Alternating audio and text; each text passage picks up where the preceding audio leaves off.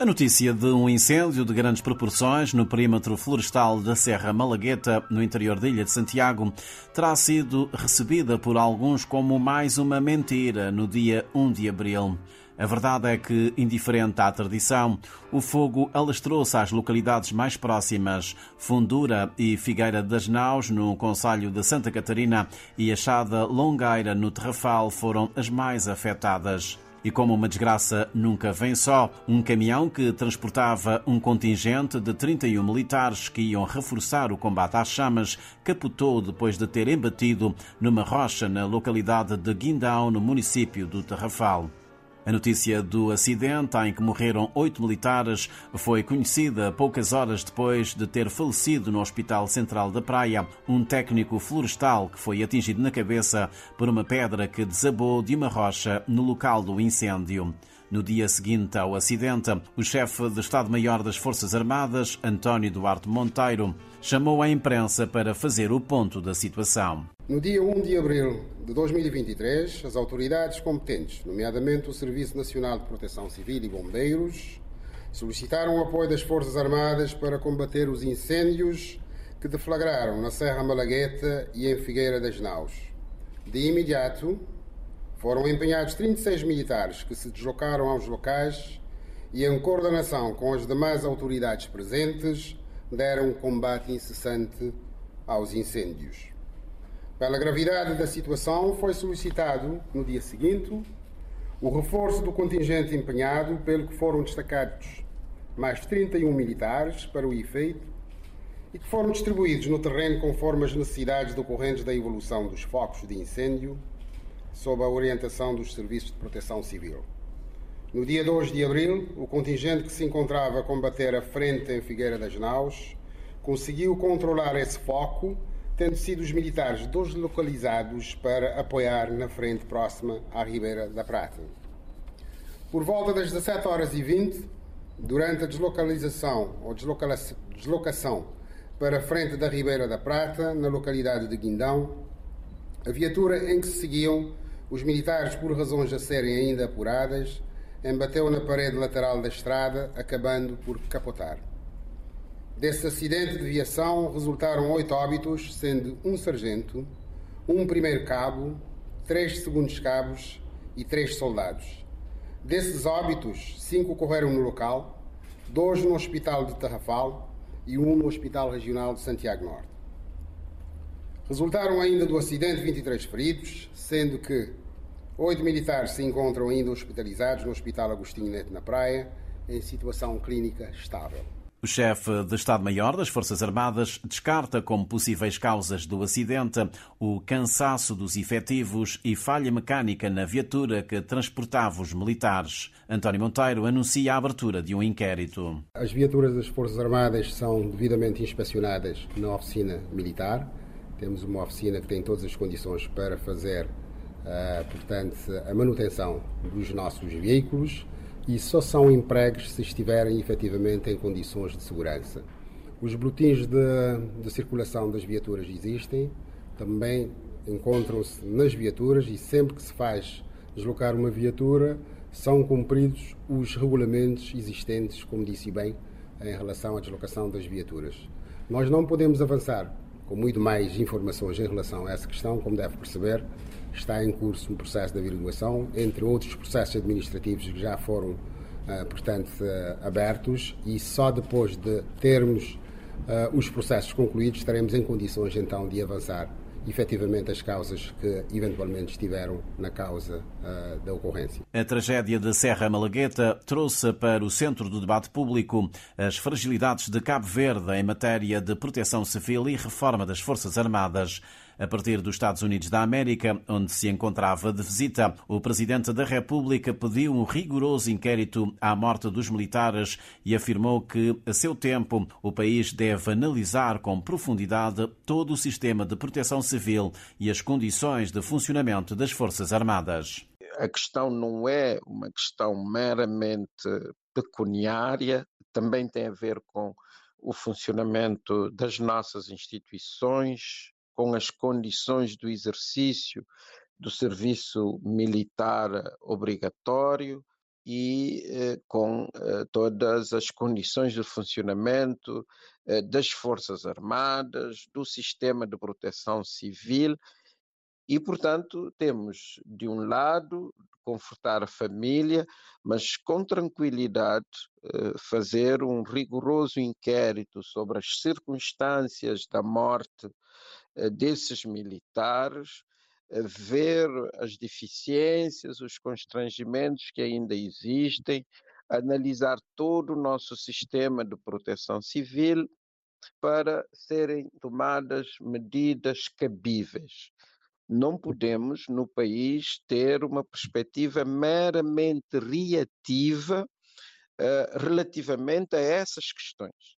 É preciso uma atitude proativa e uma análise mais aprofundada. De resto, é claro que as pessoas, nos termos da lei, terão direito a uma pensão de, de, de sangue e, e tem-se ver a melhor forma de compensar as famílias pela perda desses jovens na, na flor da idade. Questionado se, como defendem várias correntes de opinião, faz sentido um pequeno país como Cabo Verde dispor de um serviço militar obrigatório, o chefe de Estado, José Maria Neves, pediu serenidade na discussão do assunto. Neste momento, temos de ter serenidade, tranquilidade, trata-se de um acontecimento trágico para Cabo Verde, para todos nós. O país está de luto. Eh, temos eh, depois, eh, com calma, fazer uma avaliação de, de, de, de, tudo isto. As autoridades competentes têm que analisar, ouvir. Nós temos de ter a capacidade para ouvir as diferentes reivindicações, as diferentes propostas da sociedade, dos partidos políticos, de personalidades independentes e tomarmos as melhores decisões quanto ao futuro. Eh, e, e é isso. Neste momento, eu apelaria a calma, a tranquilidade e a serenidade e não discutirmos a quente determinadas questões, eh, mas a seu tempo eh, ter uma perspectiva, eu diria até pré-ativa, no sentido de encontrarmos as melhores formas de exercermos essas funções ligadas à soberania e à proteção civil num pequeno Estado insular como é o Cabo Verde. Para além de membros do governo e de representantes de algumas instituições públicas, esteve no local do sinistro o líder do PAICV, Rui Semedo, lamentou as mortes e defendeu ser urgente que o país seja dotado de todas as condições que permitam uma intervenção dos militares em segurança. É um número bastante elevado de mortes numa circunstância que poderia ser eventualmente evitada, porque as circunstâncias de acidentes quase sempre uh, são evitáveis. E oito mortes de militares numa situação que, de um país que não vive em guerra é extremamente elevado. Extremamente elevado.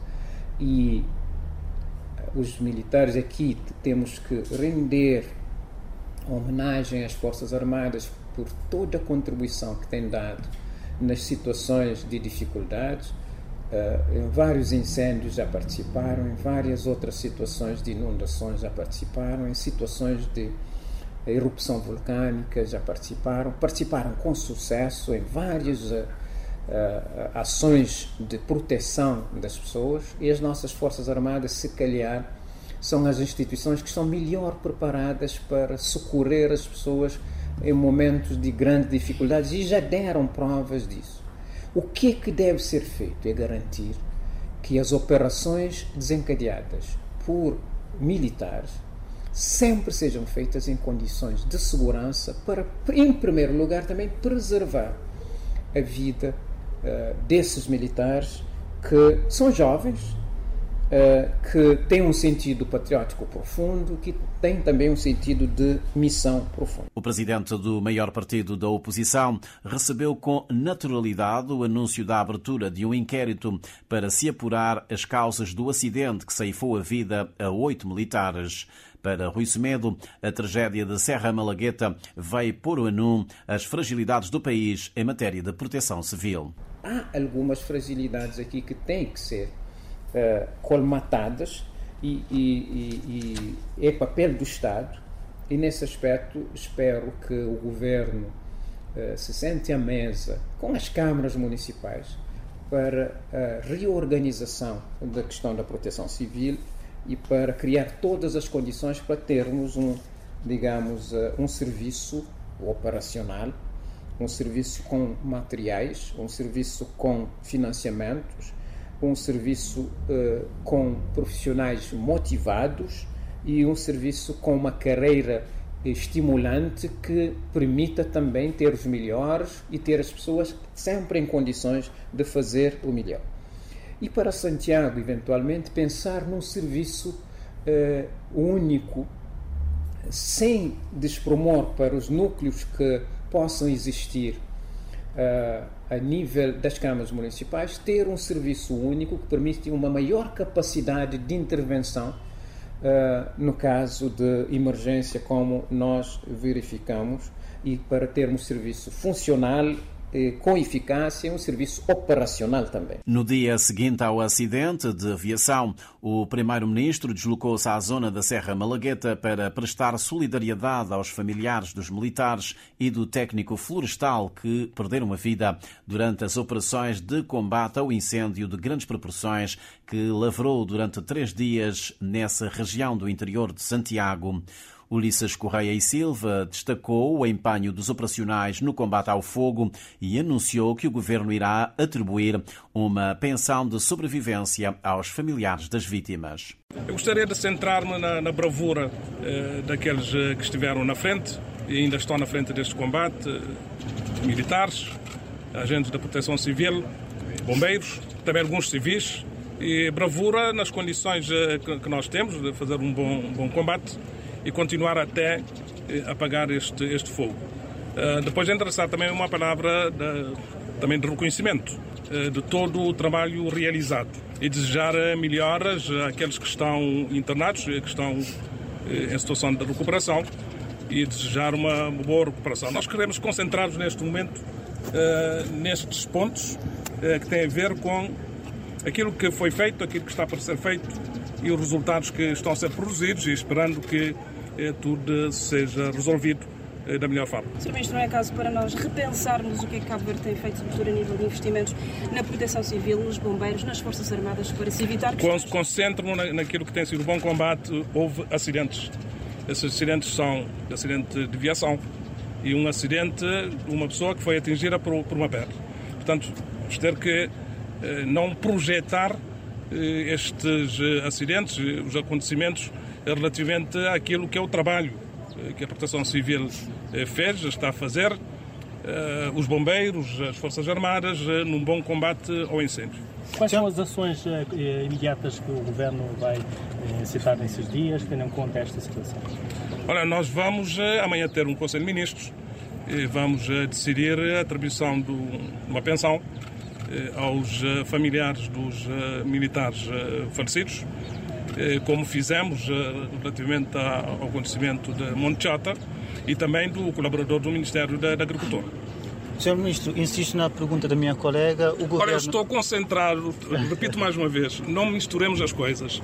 Eh, agora o momento é de muita comoção. É concentrar naqueles que. familiares que perderam a vida, concentrados nos feridos que têm que eh, recuperar e reconhecer o bom trabalho eh, que os bombeiros, a proteção civil, e os militares eh, têm estado a fazer para debelar os problemas causados por, por este incêndio.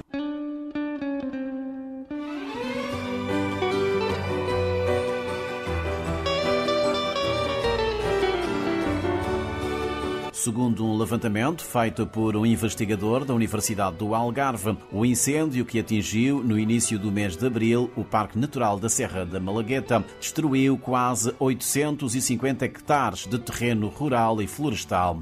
O recurso a imagens de satélite do programa europeu Copérnicos, antes e depois do incêndio, demonstra que foram destruídos 846,8 hectares, área que corresponde a 0,85% da totalidade da ilha de Santiago. As autoridades cabo-verdianas estimaram anteriormente que o incêndio terá destruído uma área de 200 hectares.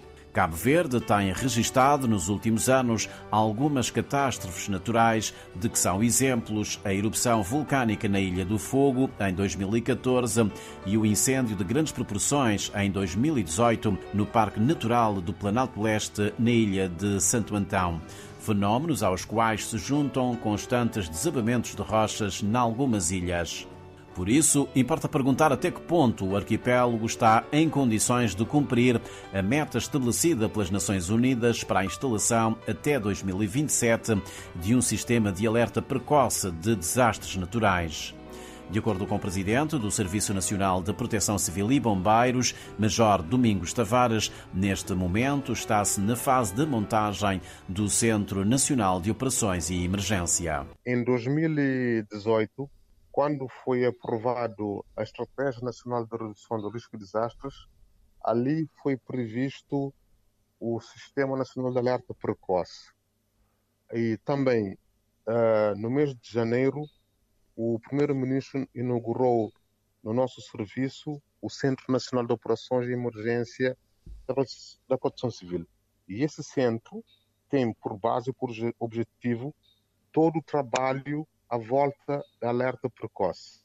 Neste momento, estamos eh, de encontro com o que realmente as Nações Unidas está a pretender e nessa fase estamos no processo de operacionalização do nosso Centro Nacional de Operações e Emergência da Proteção Civil. Mas, na prática, como é que funciona o Sistema Nacional de Proteção Civil e Bombeiros de Cabo Verde? O Sistema Nacional de Proteção Civil é composto de vários agentes, não é?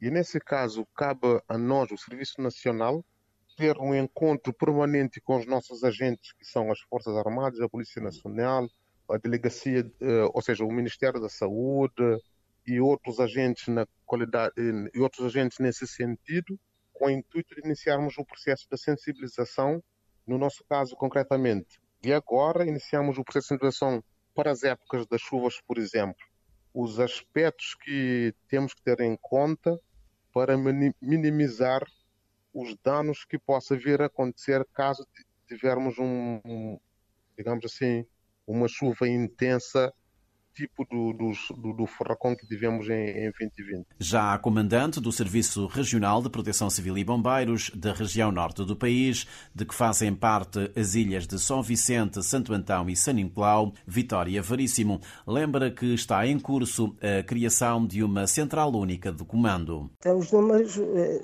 um número único para incêndio, não, mas tem os números dos bombeiros municipais, eh, tem o número da Proteção Civil, esses, o mesmo da Polícia Nacional e os números estão sempre disponíveis, são uh, linhas verdes para fazerem essa chamada e para darem esse alerta. Essas linhas continuam a existir.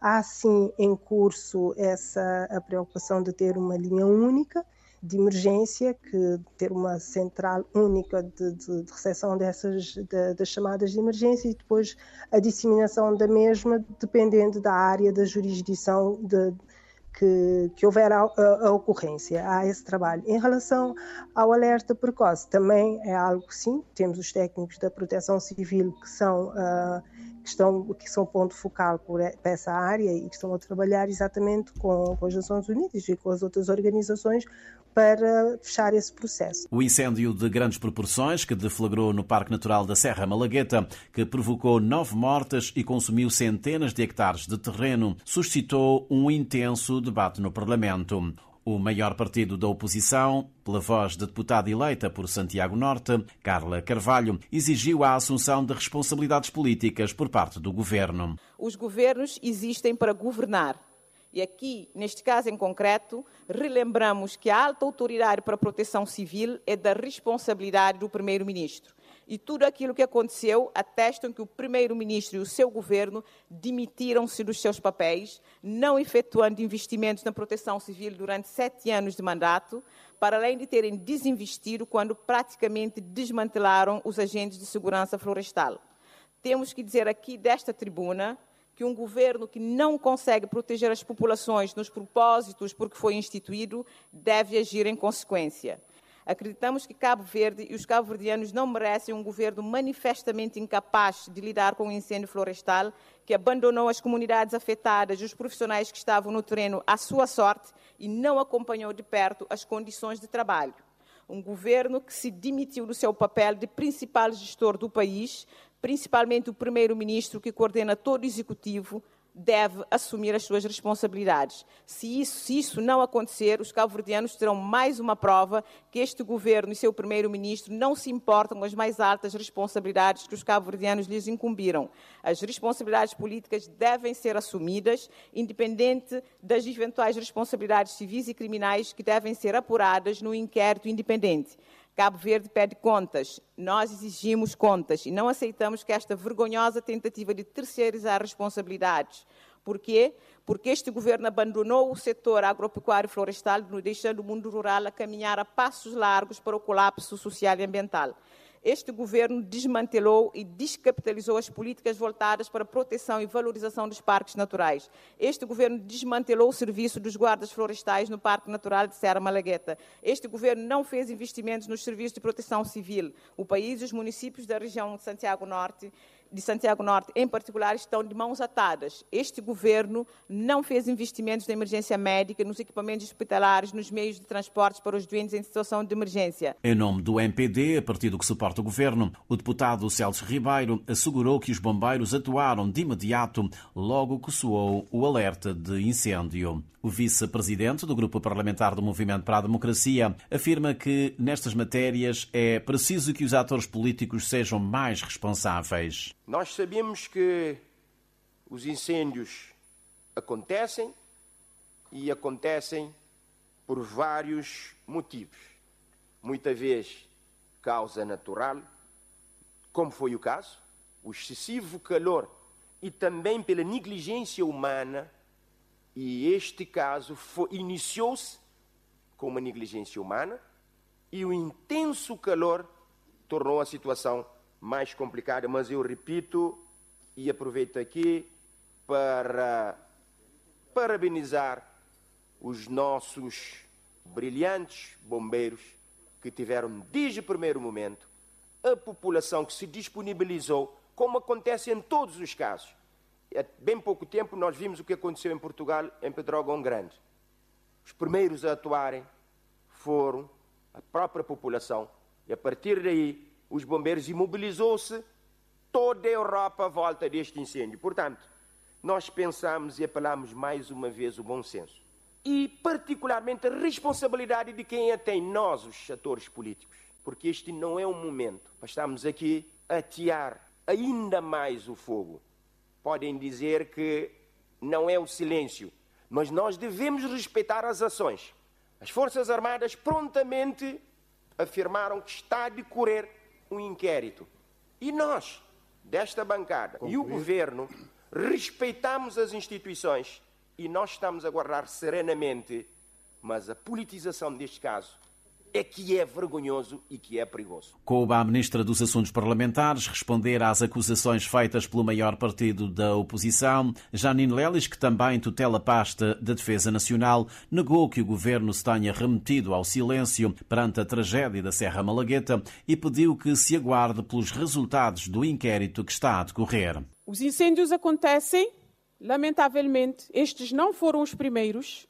Os, os incêndios acontecem em países onde há meios significativos. Não há forma de efetivamente conseguir fazer a prevenção absoluta em relação aos incêndios. Os incêndios também aconteceram naquilo que é a governação do PICV e é neste contexto que nós temos que ter sempre presente que esses factos acontecem. E não querendo com isso dizer que não devem ser avaliados as responsabilidades e que não devem ser apuradas em que contexto é que aconteceram. Mas também não se deve extrapolar dizendo que há uma razão específica que deu causa a este acidente, como, por exemplo, a ideia de que se fez o desmantelamento dos guardas florestais. Porque eu vos perguntaria se os, se os incêndios que aconteceram em 2015 em Fogo e em Montechota, particularmente, se deram também por causa dessas mesmas razões que hoje está-se aqui a, a, identificar. De maneira que, uh, e para repor alguma verdade, não há terceirização de responsabilidade, como foi dito aqui. Eu creio que é preciso ter a necessária serenidade para aguardar os resultados do inquérito. Não há demissão dos governantes em relação aos seus papéis, como aqui foi dito na declaração política. E não há silêncio algum em relação a este facto e em relação a esta questão. O anúncio do inquérito, que é uma responsabilidade principal e primeira, foi feito. O inquérito está a ser feito. É preciso acreditar que as Forças Armadas, enquanto organização apolítica, não poderia nunca fazer o inquérito político. E é preciso, e nós estamos a oferecer esta garantia, de que o inquérito será rigoroso e que, obviamente, a perícia externa toda ela será feita e realizada para que se tenha em devido alcance tudo quanto se mostre necessário. Necessário também é o debate que o país deverá fazer em relação à performance do Serviço Nacional de Proteção Civil e Bombeiros. Este é pelo menos o entendimento do analista político José António dos Reis. O antigo ministro adjunto do primeiro-ministro, na década de 1990, defende uma articulação com outros países da região oeste africana nesta matéria. Para que tenhamos eh, meios eficazes e, e, e, que sejam meios que são utilizados com regularidade. É, é preciso pensar numa ótica regional, em que é, é, se hoje estamos a atuar em Cabo Verde, amanhã podemos estar a atuar na Guiné-Bissau e depois em outros países. E, e, é só ver que alguns países né, que nós bem conhecemos, quando há situações, por exemplo, de incêndio, etc., não é? Quando o incêndio atinge uma determinada eh, proporção, eh, o que é que fazem? Acionam, portanto, mecanismos eh, de solidariedade, portanto, regional. É isso que eu, que eu acho que eh, quando se iniciar o debate e, e, e se tentar, eh, vai lá, abordar essa, essa questão, eh, não se confine apenas ao espaço territorial de Cabo Verde, porque somos pequenos e, eh, e, e os meios que são eh, necessários mobilizar para ter, eh, para ter, por assim dizer, uma estrutura operacional eficaz, se calhar uma abordagem regionalizada seria mais, mais avisada.